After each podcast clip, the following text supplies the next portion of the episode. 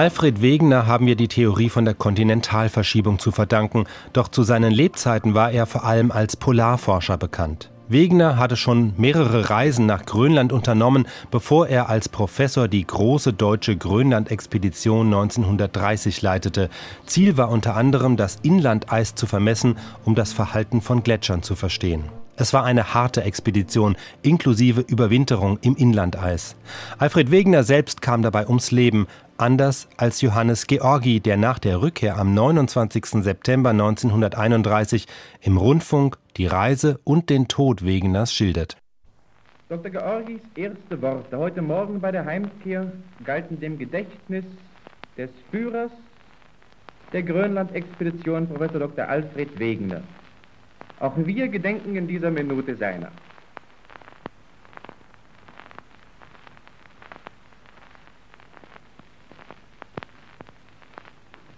Herr Dr. Georgi, darf ich Sie zunächst auch im Namen der deutschen Rundfunkhörer im deutschen Vaterlande herzlichst begrüßen und willkommen heißen und Ihnen danken, dass Sie sich sofort bereit erklärten, am ersten Tage Ihrer Rückkehr zu unseren Hörern zu sprechen. Ich danke Ihnen für die freundliche Begrüßung. Und ich möchte in ganz kurzen Worten ein Bild zeichnen, wie es sich in mir darstellt für das, was wir auf der Station Eismitte erlebt haben. Am 15. Juli 1930 reiste ich vom Kamarjuk-Gletscher aus mit neun Hundeschlitten gen Osten. Das Ziel war 400 Kilometer von der Westküste, 400 Kilometer von der Ostküste. Dort wollten wir unsere Station Eismitte aufbauen. Von 200 Kilometer wurden vier leere Hundeschlitten zurückgesandt. Am 30. Juli kamen wir zu dem Punkt Eismitte. Dort wurden die meteorologischen Apparate sofort aufgestellt, darunter auch ein Quecksilberbarometer. Es ist das erste Mal, dass ein solches kompliziertes Instrument heil auf das Inlandeis hinaufgelangt ist. Und am nächsten Tag reisten die Begleiter zurück zur Küste und ich blieb allein dort in der Mitte des weiten, ungeheuren grönländischen Kontinentes. War versorgt mit einem Zelt, mit einer Kiste Proviant und mit einer Kanne Petroleum. Aber keine Langeweile. Für einen Mann war reichlich Arbeit genug. Da galt es, die Beobachtungen sorgfältig durchzuführen. Pilotaufstiege zur Erforschung der hohen Atmosphäre zu machen. Es galt, die Sonnenstrahlung zu messen und nicht zum wenigsten hatte man mit, Haus, mit der ganzen Hausarbeit eine Menge Arbeit. Und dann kamen die unangenehmen Überraschungen. Zuerst die Witterung. Alle Meteorologen hatten damit gerechnet, dass im Inlandeis im allgemeinen Hochdruckwetter schönes Wetter herrschen sollte. Es kam ganz anders. Ein Schneesturm folgte dem anderen. Die Räume, die ich unter der, Erdober unter der Oberfläche in das Eis eingraben musste für das Barometer, für das Füllen der Pilotballone, wurden mehrere Male mit Schnee vollgeweht. Mühsam war das Ausgraben, bis ich es endlich lernte, mit einer kreisförmigen, darum gebauten Mauer dem Schneetreiben Einhalt zu gebieten. Und dann am 13. September trat mein Überwinterungskamerad Dr. Sorge ein, auch wieder an der Spitze einer großen Hundeschlittenreise. Und er berichtete von Professor Wegener, dass der Rest des Proviantes und Petroleums den wir noch zur Überwinterung brauchten, entweder mit den Propellerschlitten hereinkämen oder mit einer weiteren Hundeschlittenreise. Auch den Radioapparat erwarteten wir noch. Er lag jetzt noch an der Westküste. Wir führten unsere gemeinsamen Arbeiten weiter, aber von Tag zu Tag wurde das Wetter schlechter. Nun, im Anfang Oktober, trat ganz unerwartet eine starke Kälteperiode ein im Zelt hatten wir nachts Temperaturen bis minus 40 Grad und wir sagten uns, dass wir diese ungeheure Kälte nicht mehr lange ertragen könnten. So bauten wir uns eine Eishöhle unter der Oberfläche, ungefähr fünf Meter lang, zwei Meter breit, zwei Meter hoch. Und in diesem Loch, im blanken Eis oder Firn, da haben wir nun den ganzen Winter und auch den nächsten Sommer noch verbracht. Und von Tag zu Tag warteten wir auf die letzte Schlittenreise, ja von Stunde zu Stunde. Und wie lang kann eine Stunde dort im Inlandeis uns werden? So kam der 20. Oktober. Wir hatten im September Professor Wegner mitgeteilt, dass wir mit der geringen Menge Petroleum, die wir bis dahin im Inneren hatten, nicht glaubten, überwintern zu können. Ich selbst musste ihm das zu meinem größten Schmerz schreiben, da ich als Leiter der Station ja die ganze Verantwortung für diese Entscheidung hatte. Wir wollten, wenn wir nicht Petroleum bis dahin bekamen, am 20. Oktober zur Küste mit Handschlitten zurückreisen. Und nun war dieser 20. Oktober gekommen. Aber wir hatten ja inzwischen Erfahrung über das Wohnen im Firn bekommen. Die ersten Menschen, die ja überhaupt diesen Versuch gemacht haben. Und nun war es uns nicht mehr so ganz unmöglich, im Firn zu überwintern. Und wir glaubten, es sei für die Expedition doch von größter Wichtigkeit, dass wir den Versuch machten, auch wenn es dauernd ein sehr großes Risiko blieb. Die Petroleummenge von 1,3 Liter am Tag war ja lächerlich gering. Und niemals würde ein Polarforscher es gewagt haben, mit einer solch geringen Menge von Brennstoff eine Überwinterung zu machen. Und auch nachträglich müssen wir sagen, dass den ganzen Winter hindurch unser Leben doch an einem Faden gehangen hat. Und es ist doch ein reines Wunder, dass wir wieder heil herausgekommen sind. Nun, plötzlich, während wir schon alle Hoffnung aufgegeben haben, mitten in einer ungeheuren Kälteperiode mit Temperaturen bis minus 54 Grad, kommt noch Professor Wegener mit Dr. Löwe und dem grünen Erasmus. Sie kommen ohne Nutzlast, 2000 Kilogramm Nutzlast haben sie unterwegs abwerfen müssen. Aber Professor Wegener kommt, um sich davon zu überzeugen, dass und ob wir überwintern können.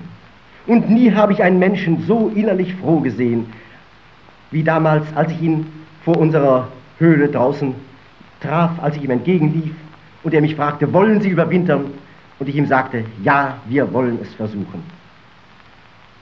Und dann reiste er beschleunigt zurück, denn er wusste, wie viel davon abhing, dass er die wissenschaftlichen Arbeiten der Weststation einrichtete und dass er auch im nächsten Jahr uns neuen Proviant und äh, Entsatz schaffen sollte. So sahen wir ihn mit Rasmus wegziehen Löwe mussten wir ja da behalten wegen seiner erfrorenen Zehen.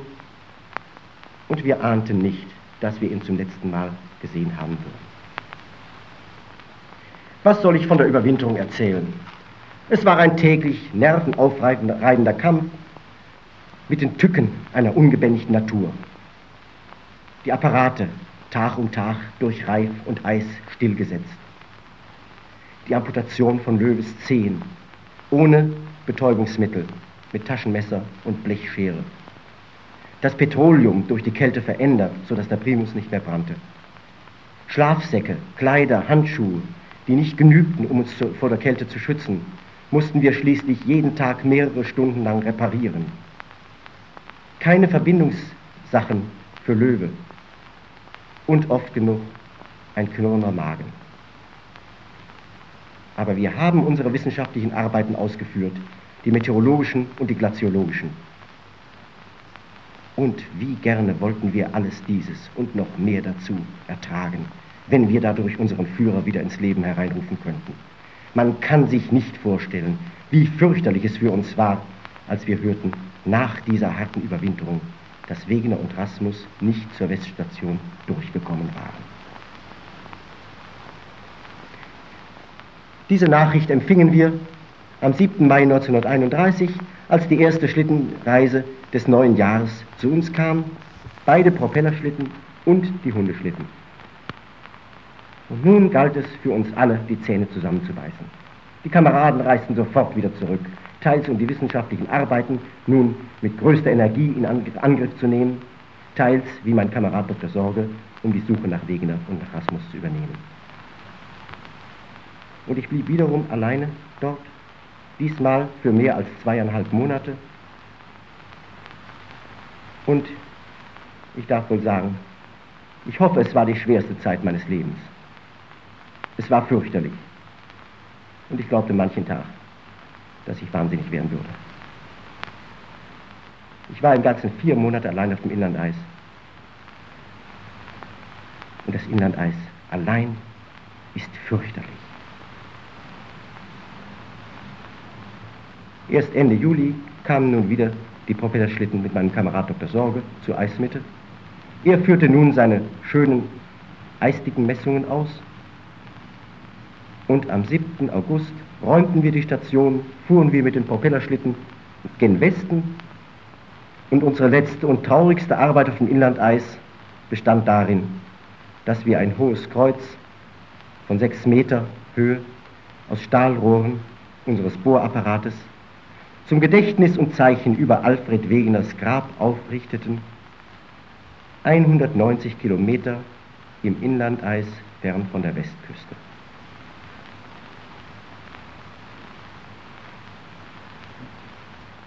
Herr Doktor, darf ich mir nun noch ein paar kurze Fragen erlauben, deren Beantwortung unsere Hörer sicherlich auch interessieren wird? Sie haben, wie Sie eben schon erwähnten, in Grönland ausgedehnte Eisdickenmessungen vorgenommen.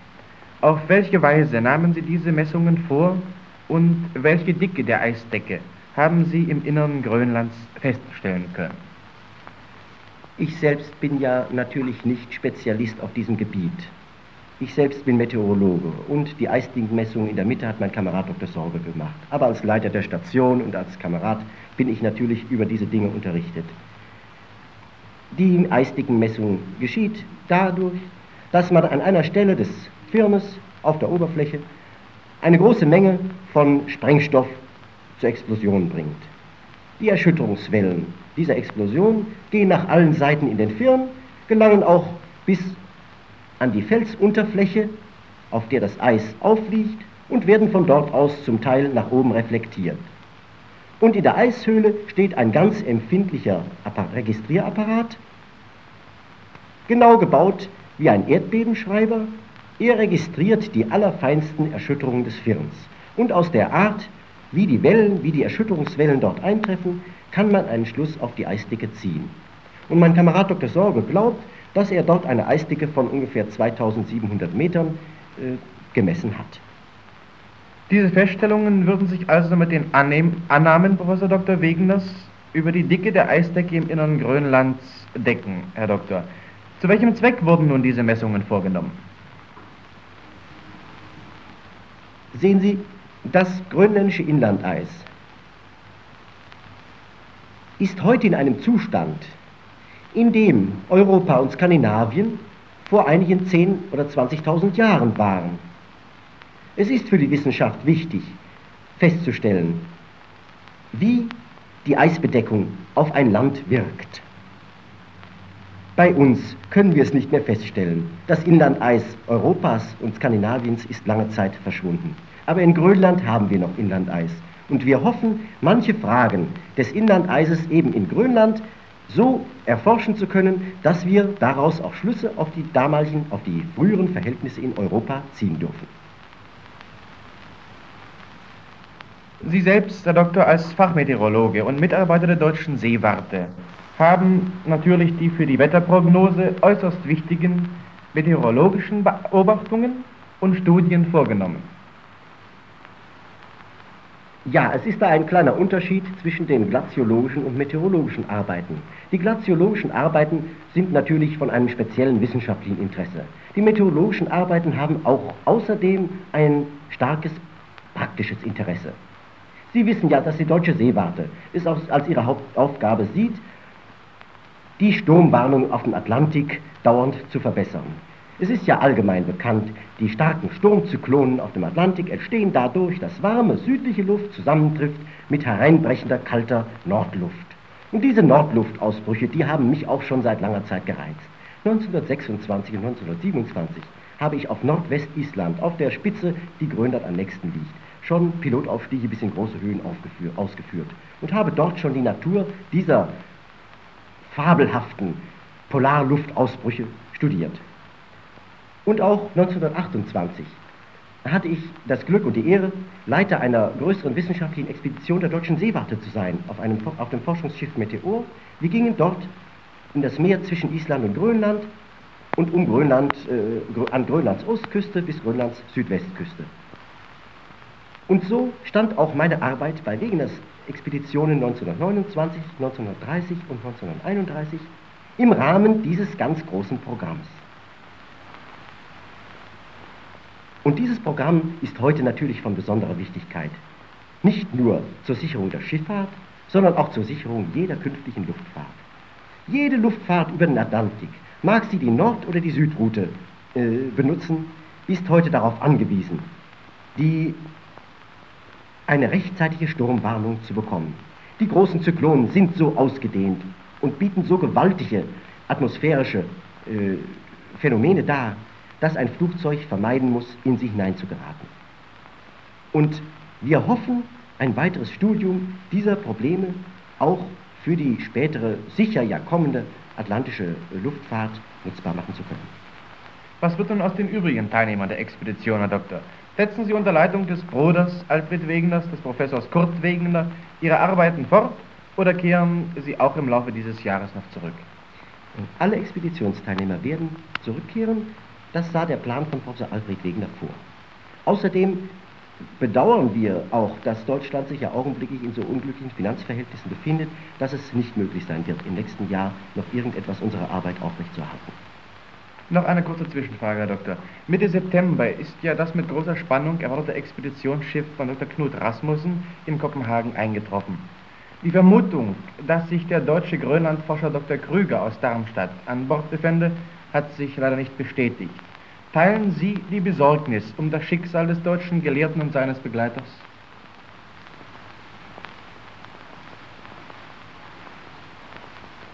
Ich kann nur sagen, ja, ich kenne selbst Dr. Krüger recht gut und bedauere es aufs Höchste, dass dieser tüchtige, tatkräftige Mensch nicht mehr seine Arbeiten fortsetzen kann und zu Ende führen konnte.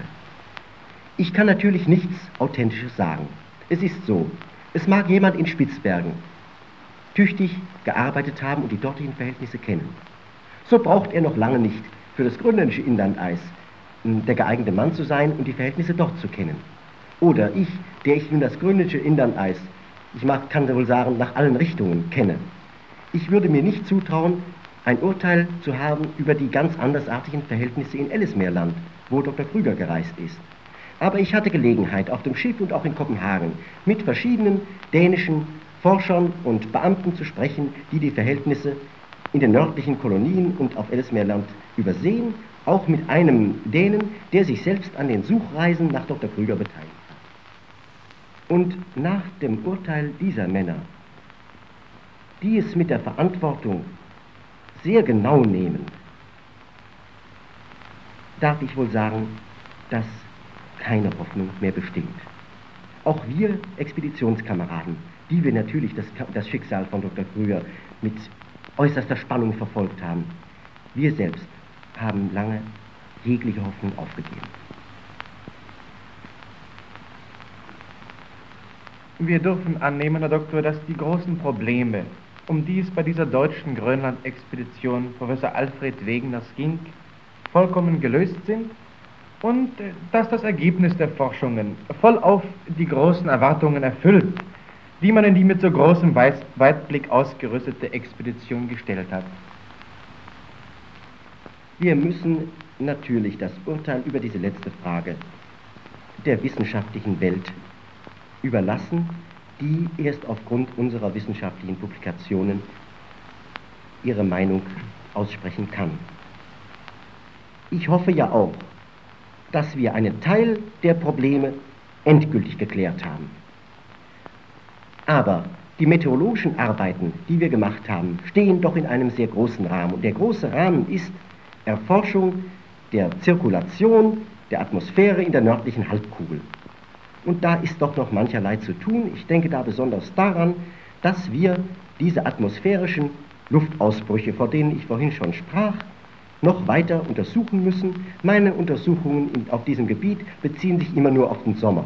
Und es wird unbedingt notwendig sein, einmal eine volle Überwinterung, einen vollen Jahreszyklus zu haben, und zwar durch Pilotaufstiege an der Ost ostgrönländischen Küste und gleichzeitig auf Nordwestisland. die Möglichkeit besteht und es würde sehr bedauerlich sein, wenn es nicht äh, aus finanziellen Gründen es dazu, nicht dazu kommen würde, dass dieser Plan ausgeführt wird. Ich darf vielleicht noch eine persönliche Bemerkung einfügen. Ich möchte an dieser Stelle für die überwältigenden Äußerungen der Anerkennung und der freundschaftlichen Gesinnung danken, die ich in dieser Zeit erfahren habe. Aber ich sehe mich doch hierin als Stellvertreter Professor A. Wegeners. Ihm natürlich galten in erster Linie diese Gunstbezeigungen und wie traurig ist es, dass er sie nicht persönlich in Empfang nehmen kann.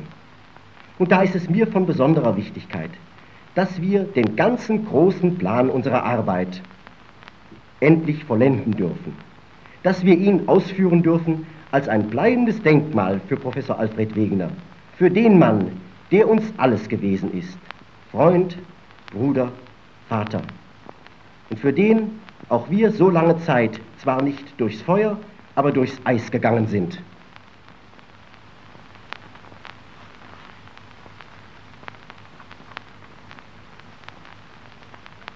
Der aktuelle Dienst der Nora Kamburg brachte ein Interview mit Dr. Georgi nach der Rückkehr von der deutschen Grönland-Expedition.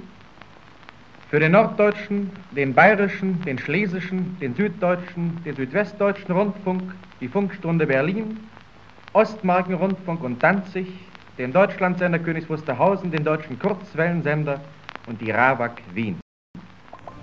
Mehr über die Suche nach Alfred Wegener und wie schließlich sein Grab gefunden wurde, erfahren Sie in der Folge Alfred Wegeners Tod in Grönland.